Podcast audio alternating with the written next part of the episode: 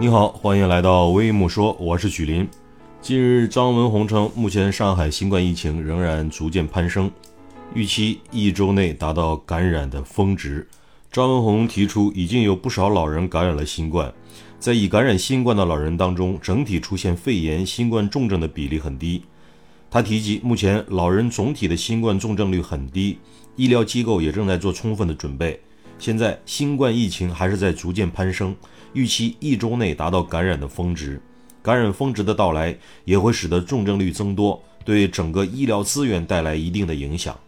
张文宏建议，老年人在这段时间要关心好自己的身体，保护好自己，不要被感染。一是靠营养和摄入加强，二是要减少感染的机会。三是在条件允许的情况下，还是有必要增加适当的锻炼或者一些户外活动。如在天气好的时候可以出来走走，但不要聚集。出来时务必要戴口罩，这样就可以做到身心愉悦。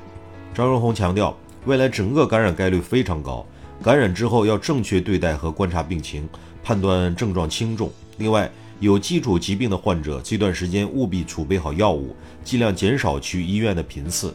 就诊次数越来越少，被感染的风险越来越低。一旦感染后，如果出现症状就吃药，但不鼓励大家乱吃药，顶多吃一种缓解症状的中药和一种退烧药。如果多种药物一起吃，很容易对身体造成很大的损害。欢迎评论区点赞、留言、转发。这里是微木说，我是许林，再见。